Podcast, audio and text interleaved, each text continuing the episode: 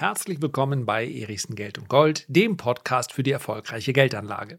In der letzten Folge habe ich besprochen, welche Gurus aus meiner Sicht sehr einseitig über den Markt berichten und damit letztlich hinsichtlich ihrer Analysen keinen besonderen Mehrwert für den Privatanleger bieten. Folgerichtig möchte ich also heute darüber sprechen, welchen Investoren ich sehr gerne folge, welche Analysen ich spannend finde, welche Namen es sind, denen ich teilweise schon seit vielen, vielen Jahren folge. So, nach der letzten Podcast-Folge am Dienstag, in dem es um die in Anführungszeichen Gurus ging, habe ich zwei Nachrichten bekommen Vielen Dank übrigens dafür, denn beide waren mit einem Augenzwinkern versehen, wie es denn mit meinem eigenen Guru-Status wäre.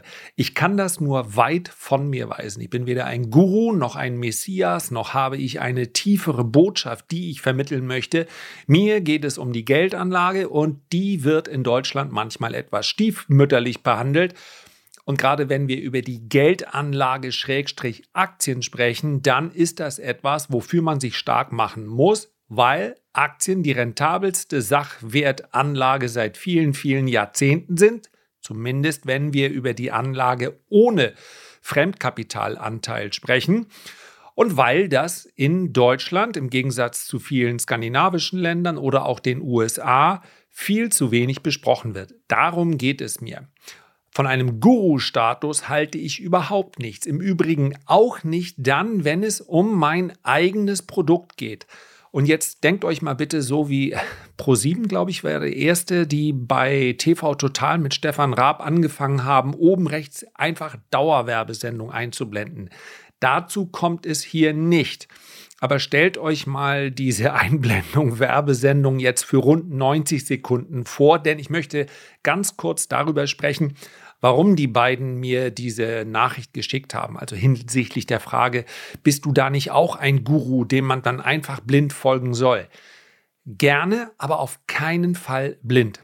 Bei den Renditespezialisten gibt es das langfristige Zukunftsdepot und das sehr viel aktivere Lars Erichsen Depot. Wir haben da bewusst meinen Namen drüber geschrieben, weil das eben kein goldenes Diamantsystem ist, welches dort ominöse Handelssignale entwickelt, sondern das sind meine Handelssignale. Also warum soll ich es nicht gleich Lars Erichsen Depot nennen?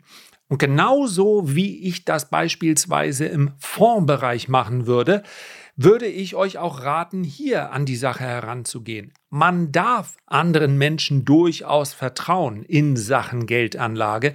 Man sollte aber vorher genau hinschauen, wem vertraue ich da. Und ich bin gar niemand, der pauschal sagt, kauft keine Aktienfonds, ETFs sind viel besser. In rund 85 Prozent aller Fälle sind sie es in Sachen Rendite, weil es eben etwa 85 Prozent aller Fondsmanager nicht gelingt, den Markt zu schlagen. Die 14 Prozent, die es aber schaffen, eine bessere Nettorendite zu erwirtschaften und das bestenfalls über viele Jahre, Warum nicht? Wenn das ein Sektor ist, der euch interessiert, wenn ihr mit dem Risiko dort der Risikostruktur. Ja, es gibt Fonds, die sind sehr viel volatiler, es gibt Fonds, die sind weniger volatil. Wenn euch das zusagt, warum nicht? Man darf anderen in Sachen Geldanlage vertrauen. Mir ist aber nur wichtig, dass ich nur dann mit Menschen zusammenarbeiten möchte und in so einem Projekt wie bei den Renditespezialisten geht es letztlich auch um eine Form der Zusammenarbeit über den Kundendienst, über den Austausch, über die Webinare, die verstehen, worum es geht. An der Börse gehören Verluste nämlich mit dazu. Ich schaue jetzt mal auf die letzten Depot-Transaktionen und nein, ich blende sie euch nicht unten in den Show Notes ein, denn es geht mir hier nicht um Werbung, sondern es geht mir um die Sache, dass Geldanlage immer etwas wo ist, wo Chance und Risiko in Relation zueinander stehen. Und ich glaube, lass mich gucken, von den letzten 19 Depotaktionen haben wir jetzt 17 positiv abgeschlossen. Da waren Gewinner 55 Prozent dabei, 48 Prozent. Und wir hatten zwei Verlierer, minus 2,9 Prozent. Und Bitcoin wurde einmal mit minus 0,7 Prozent zum Glück ausgestoppt. Ja, ist eine aktive Position, keine Empfehlung. Heißt das jetzt, weil ich in den letzten Wochen eine äh, Quote hatte von, ja, was macht denn das? Zwei von 19 waren Verlierer, 17 Gewinner. Naja, wird ganz gut gewesen sein. Heißt das jetzt, dass das immer so weitergeht? Eben nicht. Und so etwas würde ich nie versprechen. Ich möchte nicht, dass irgendjemand kommt, der sagt, ich will jetzt schnell reich werden mit. So funktioniert Börse nicht. Man kann eine überdurchschnittliche Rendite erzielen. Das heißt also, die langfristige Aktienrendite liegt je nachdem, ob man mehr auf amerikanische oder auf europäische Aktien gesetzt hätte, irgendwo zwischen 6 und 8 Prozent. Das ist aber eben eine Durchschnittsrendite. Ich lege nicht mein Geld in Aktien an, dann warte ich ein Jahr und dann gibt es 6 Prozent, wenn es so einfach nur wäre. Und mit dem aktiven Handel muss das Ziel sein, zweistellige Renditen zu erzielen. Punkt. Sonst braucht man den zusätzlichen Aufwand nicht. Das gelingt mir, aber ich würde nie versprechen, dass mir das in Zukunft auch gelingen wird, weil Börse nicht so funktioniert. Und wenn man das weiß, dann kann man natürlich, Entschuldigung, gemeinsam so etwas machen.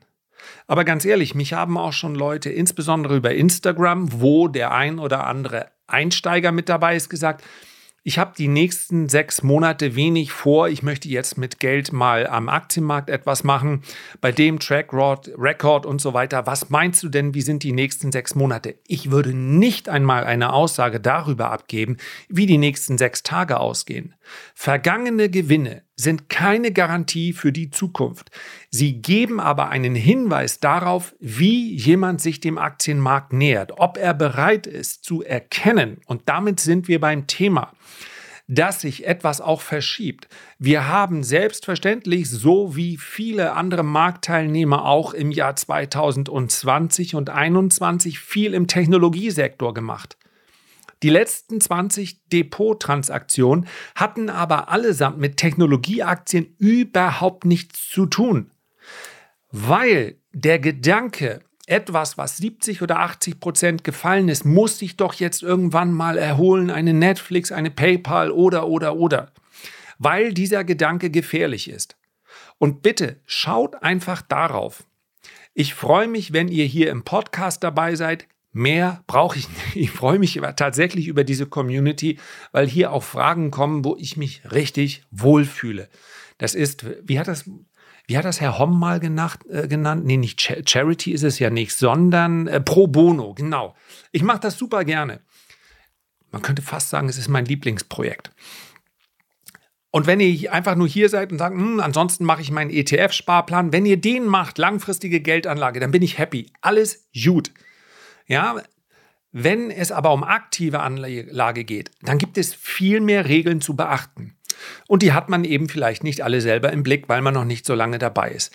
Und darum geht es mir. Wenn ihr Meinungen von Dritten bekommt, dann schaut euch an, wer ist es denn, der mir da eine Meinung gibt. Es gibt so wahnsinnig viele gut geschriebene Blogbeiträge, die bei dem Leser den Eindruck hinterlassen, jetzt muss ich aktiv werden.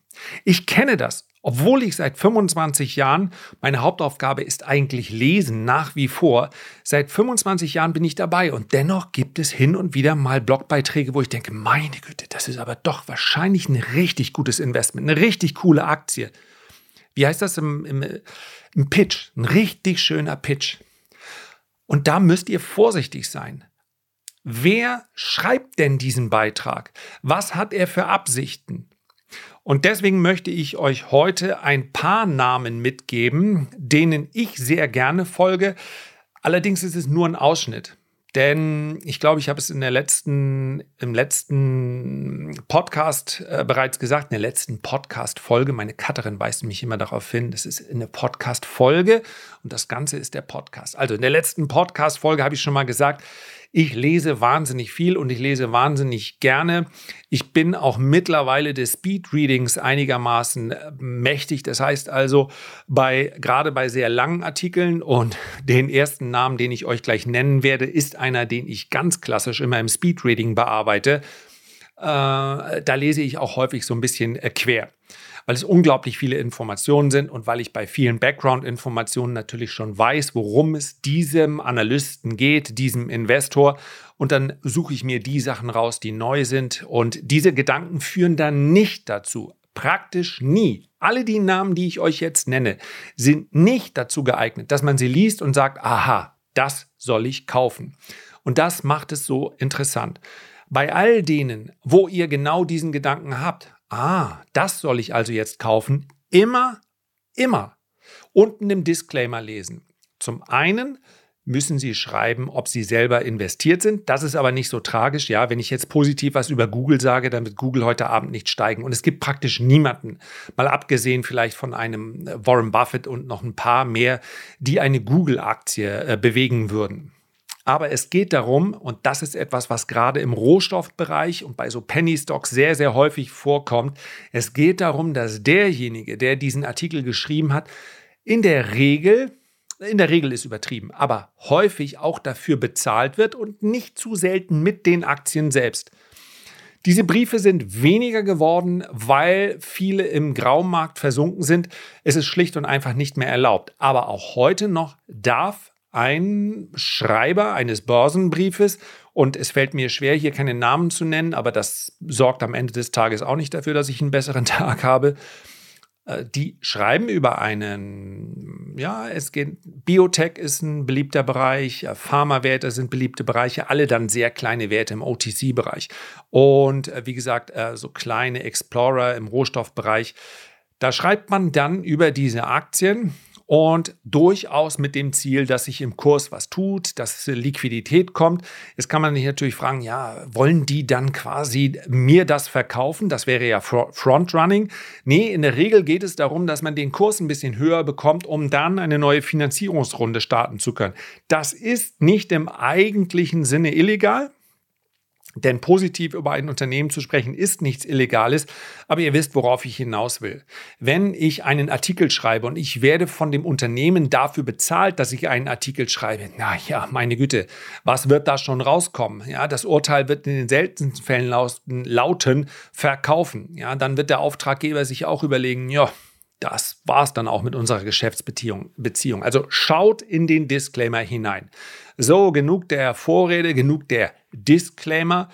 Jetzt kommen wir mal zu den Namen, die mich seit vielen, vielen Jahren teilweise begleiten. Hier muss ich als erstes nennen Ray Dalio. Seine Bücher habe ich gelesen, ich schaue mir viele Interviews von ihm an und ich habe schon gesagt, er ist für mich, was das Material angeht, sehr geeignet für Speedreading, weil er natürlich vieles auch immer wiederholt. Ja, seine Signature-Sätze, Cash ist Trash und hat er ja auch recht. Ja, wann war Cash denn schon mal eine gute Anlage? In den ganz, ganz kurzen Phasen der Deflation ist natürlich Cash nicht so schlecht, weil die Preise sinken, aber wenn man das über die letzten 50 Jahre schaut, wie häufig das der Fall war, dann darf man pauschal stehen lassen, Cash ist Trash. Er hat die großen Schuldenzyklen, die kleinen Schuldenzyklen besprochen und es lohnt sich. Ray Dalio sagt nie, kauf jetzt diese Aktie. Das macht ihn für den einen oder anderen Kleinanleger vielleicht uninteressant, aber Ray Dalio sieht das große Bild, das Big Picture. Und deswegen lohnt es sich, ihm zu folgen. Er hat einen eigenen YouTube-Kanal, er hat einen eigenen Verteiler, beziehungsweise über Bridgewater Associates, sein Hedgefonds. Es lohnt sich zu folgen. Ähnlich makrotechnisch, aber etwas konkreter aufgestellt ist Lynn Alden. Auch eine Dame, die ich sehr schätze. Insofern ja, leider muss man sagen, noch eine Exotin. Mehr und mehr Frauen setzen sich auch äh, in der Geldanlage insofern durch, als dass sie mehr publik werden. Wir haben eine Stephanie Kelton, ein sehr gern gesehener Talkgast in den USA, wenn es um Modern Money Theory geht. Mehr und mehr Frauen. Ich habe aber den ja, ich habe gerade, meine Frau hat mir gesagt, der Anteil der weiblichen Follower bei Instagram sei in den letzten anderthalb Jahren von 9% auf 12% gestiegen. Ja, ich denke, das, das ist in etwa ein ganz guter Spiegel. Also kann natürlich auch an, an, an mir liegen. Also nicht im positiven Sinne. Keiner wird mir folgen, weil er sagt, was ist das für ein fescher Kerl? Für Instagram bin ich ja mindestens 20 Jahre zu alt und ich verspreche es euch ein Sixpack. Nee, nicht mal, wenn ich anspanne. also lassen wir das. Ähm, der Anteil der Frauen, die sich damit beschäftigen mit der Geldanlage, der wächst. Das ist sehr gut so. Das hängt sicherlich auch damit zusammen, dass mehr und mehr Frauen einen großen Anteil an der äh, Planung beziehungsweise an der finanziellen Planung der Familie auch mit übernehmen. Hat mit vielen Faktoren zu tun. Lynn Alden war gefühlt immer schon da. Und genauso wie Ray Dalio hat sie auch einen kostenlosen Verteiler. Und da ich beide Verteiler habe, die meisten, die ich hier bespreche, haben sowohl das eine als auch das andere, kann ich ganz klar sagen, Allein das, was man hier im kostenlosen Verteiler bekommt, ist im Prinzip fast alles, was auch in dem äh, kostenpflichtigen Teil ist. Auch dort geht es nicht darum, ähm, ich kaufe jetzt diese Aktie und in, in, das sind alles langfristige strategische Aufstellungen, aber sie hat sich sehr intensiv zum Beispiel auch mit Bitcoin beschäftigt, obwohl sie immer eine, eine Aktienlady war ähm, sie beschäftigt sich mit makroökonomischen Themen. Sie beschäftigt sich sehr damit, wie die Inflation den Markt beschäftigt. Sie vergleicht, das hat sie, da gibt es sicherlich Parallelen zu Ray Dalio. Sie vergleicht auch frühere Marktphasen mit den aktuellen und versucht das ins Bild einzufügen. Für mich immer wieder sehr, sehr interessant und absolut lohnenswert. Sie ist im Übrigen auch ein sehr gern gesehener Talkgast. Ich glaube, ich würde sie auch gern mal in den äh, YouTube-Kanal einladen. Ähm, ja, mache ich einfach mal, fällt mir gerade ein. Dann einen Me, Myself and I 007 ist ein Blog und ich muss jetzt gerade mal nachschauen und den Value and Opportunity heißt dieser Blog. Den finde ich deshalb interessant, weil er immer montags einige Links nach eigener Auswahl äh, schickt. Zum Beispiel letzten Montag hat er darauf hingewiesen, ja, Links auf andere Artikel beziehungsweise auf andere Blogbeiträge, die er spannend fand. Und äh, kann ich nur teilen. Zum Beispiel geht es hier um eine Netflix-Doku von Abercrombie und Fitch. Sollte sich jeder anschauen, der äh, interessiert ist in Retail-Stocks. Dann geht es um einen weiteren Blog von jemandem, den ich gleich auch noch nennen möchte. Äh, dann geht es hier um einen Twitter-Artikel, eine Hintergrundstory über Industrieaktien und so weiter und so fort. Also lohnt sich, dort einzutragen. Äh, schreibt auch manchmal etwas über seine eigenen Depot-Transaktionen. Eine fand ich im Übrigen auch sehr, sehr spannend anfangs des Jahres. Und er schaut gerade im Bereich der Nebenwerte. Und äh, das war ein wirklich guter Impuls. Aufgrund dieses Blogbeitrages habe ich mir eine Aktie angesehen und es kam am Ende des Tages wirklich dabei raus, ja, finde ich spannend, kannte ich nicht. Und das, glaube ich, kann ich wirklich von wenig Werten sagen kannte ich nicht so gut, dass ich in der Vergangenheit auch nur ja, in Erwägung gezogen habe, da eine eigene Analyse zu erstellen. Aber das war ein Impuls, der dann tatsächlich auch zu einer Depot-Transaktion geführt hat. Me, Myself and I 007. Dann als vierten möchte ich gerne jemanden nennen, der auch ein, zwei Börsenbücher geschrieben hat, die ich unterhaltsam finde. Wie heißt Reisenotizen eines Börsenprofis von äh, Sven Lorenz. Auch jemand, der sich für die Aktienkultur in Deutschland stark macht, auch jemand, der hinter den Vorhang äh, schaut. Auch hier geht es mir nicht so sehr darum, auf Empfehlungen äh, zu achten, sondern vielmehr darüber, dass er zum Beispiel auch andere Blogs immer mal wieder empfiehlt. Sehr regelmäßig sogar. Und die Empfehlungen sind gut.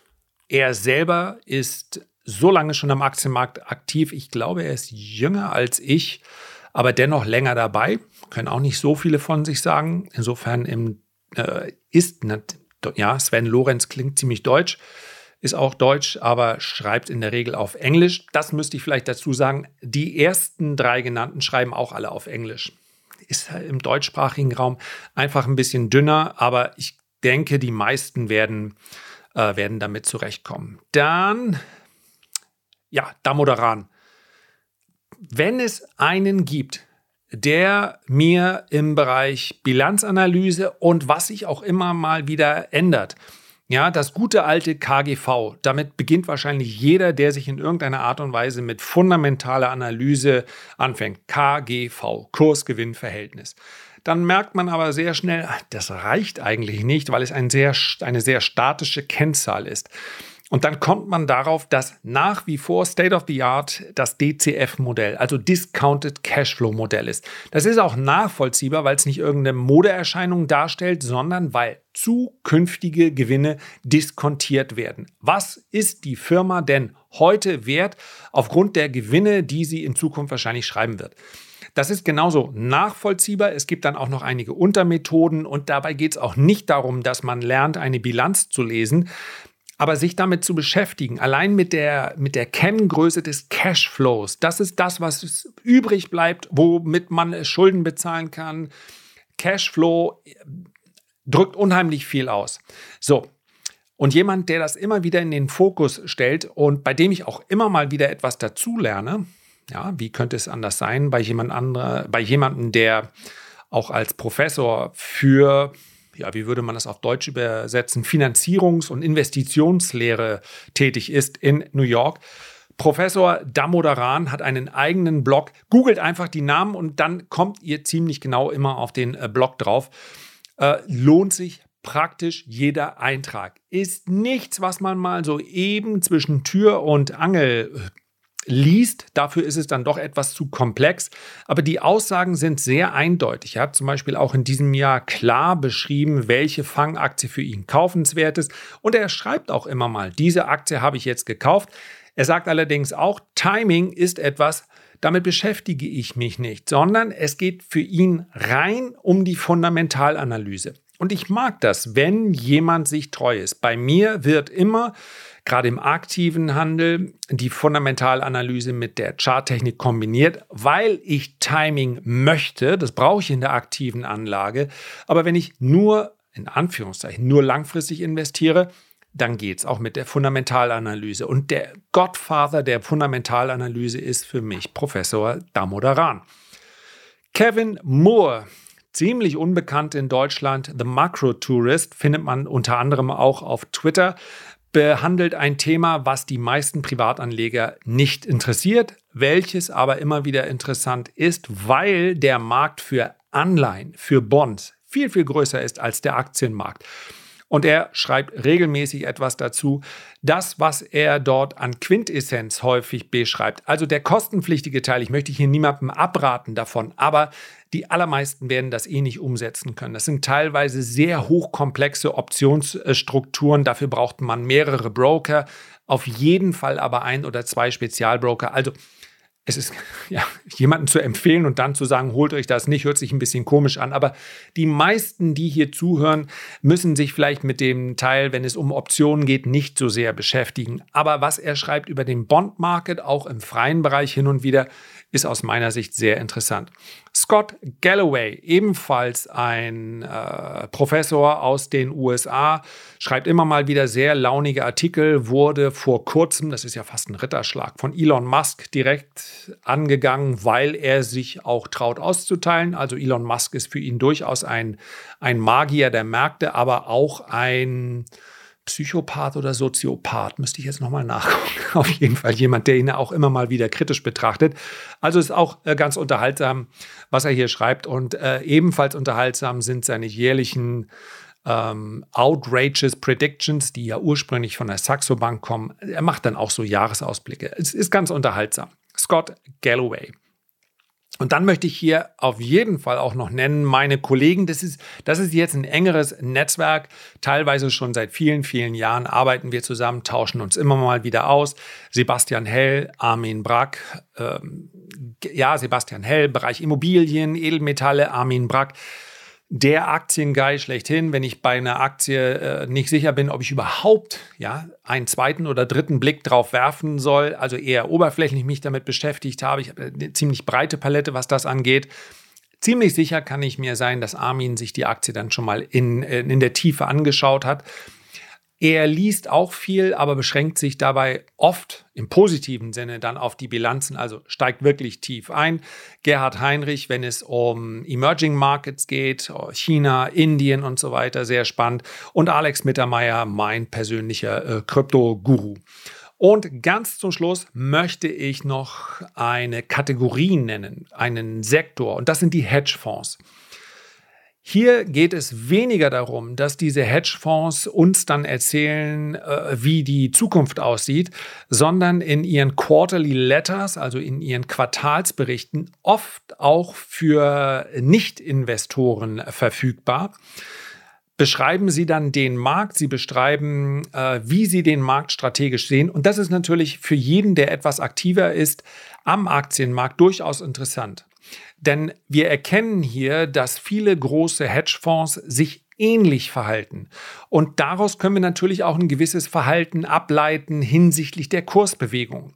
Wenn beispielsweise ganz viele Hedgefonds eine bärische Grundausrichtung haben, dann wissen wir, die sind schon short.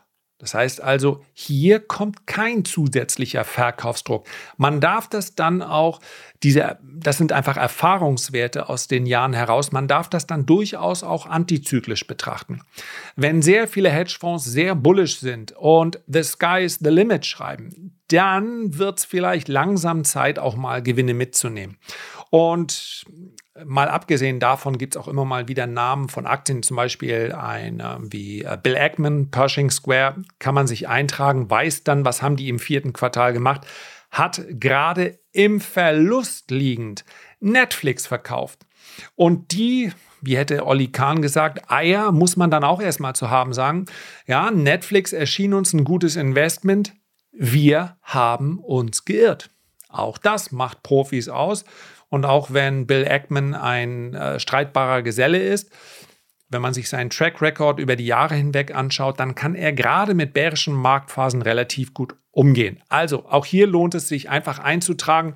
Im Laufe der Zeit merkt man dann, und das mache ich auch gnadenlos, welche Newsletter sind denn interessant und bei welchen ist mir entweder vielleicht zu lang oder zu kompliziert geschrieben. Also schaut euch dann zwei, drei an. So könnt ihr es übrigens auch falls noch nicht geschehen, mit meinem machen, ja, unter www.lars-erichsen.de steht, glaube ich, unten als Link auch drin. Ich habe auch einen freien, freien Report. Tragt euch einfach ein, falls noch nicht geschehen und äh, lest euch zwei, drei Ausgaben durch. Und wenn ihr dann sagt, jawohl, habe ich einen Mehrwert, dann ist es gut. Wenn ihr sagt, nein, ja, dann zieht ihr auch eure Konsequenzen, bleibt aber hoffentlich hier beim Podcast mir dann weiterhin treu. So, das war's für heute mit dem kurzen Ausschnitt. Herzlichen Dank für deine Aufmerksamkeit. Wenn du magst, dann nimm dir doch bitte ganz kurz die Zeit und abonniere diesen Podcast oder hinterlasse mir ein Feedback. Vielleicht gibt es auch ein Sternchen oder ein paar mehr. Am wichtigsten ist aber, dass wir uns beim nächsten Mal gesund und munter wiederhören. Darauf freue ich mich und ich sende dir herzliche Grüße. Dein Lars.